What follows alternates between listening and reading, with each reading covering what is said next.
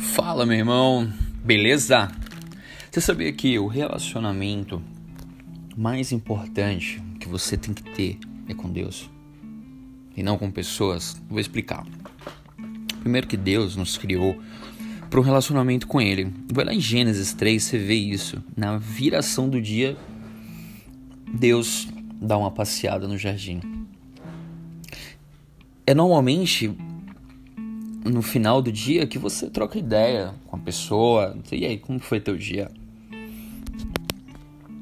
Agostinho, Santo Agostinho falava assim: Fizeste-nos para ti, inquieto está o nosso coração enquanto não repousa em ti.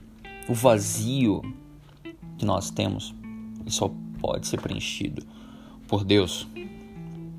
E olha só o que é, que é bacana disso: é Ele quem preenche. É Ele quem nos dá. Ele preenche e Ele nos dá sentido. Por quê? Porque aí glorificamos a Ele. Quando a gente olha para Davi, você não fica impressionado assim pelas conquistas, pela, pela expressão, é, pelo significado do seu legado, a sua humanidade, as suas falhas. O que está por trás disso? Você vê que é um relacionamento com Deus. E Jesus cita isso. Jesus cita Davi várias vezes. Ele cita vários salmos. Por quê? Porque Davi, ele encontrou um código secreto. Então, ele era um homem segundo o coração de Deus. Você vê o Salmo 39, é um aprendizado. Sabe por quê? Porque ele falava com ele mesmo. Ele tinha um, né, com ele mesmo, mas com a alma dele e com Deus. Olha só, Disse comigo mesmo: guardarei os meus caminhos para não pecar com a língua. Então você vê, querido, que ele tem um relacionamento com Deus. Você vê que no salmo anterior ele fala assim: Pois em ti, Senhor, espero, tu me atenderás.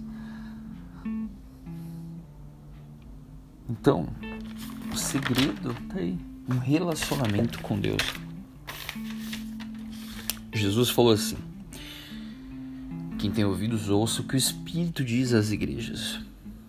Ou seja, temos que ouvir o nosso espírito e através do nosso espírito se conectando com o Espírito Santo, nós temos um relacionamento com Deus.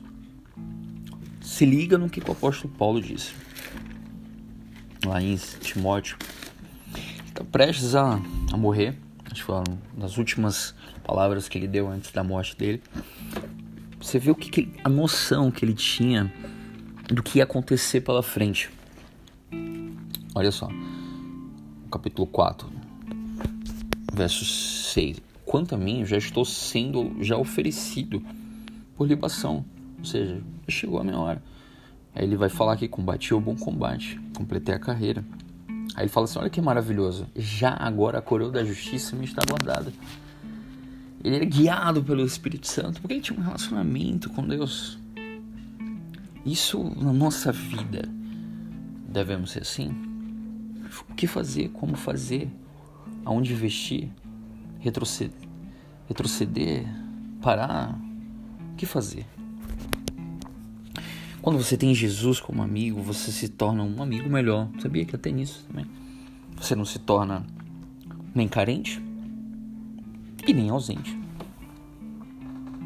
Portanto, o nosso relacionamento mais importante tem que ser com Deus através do nosso Espírito Santo. Se essa mensagem ela foi importante para você, que queimou no seu coração, entregue sua vida para Jesus. Não deixe essa chama se apagar. Jesus tem um plano para você.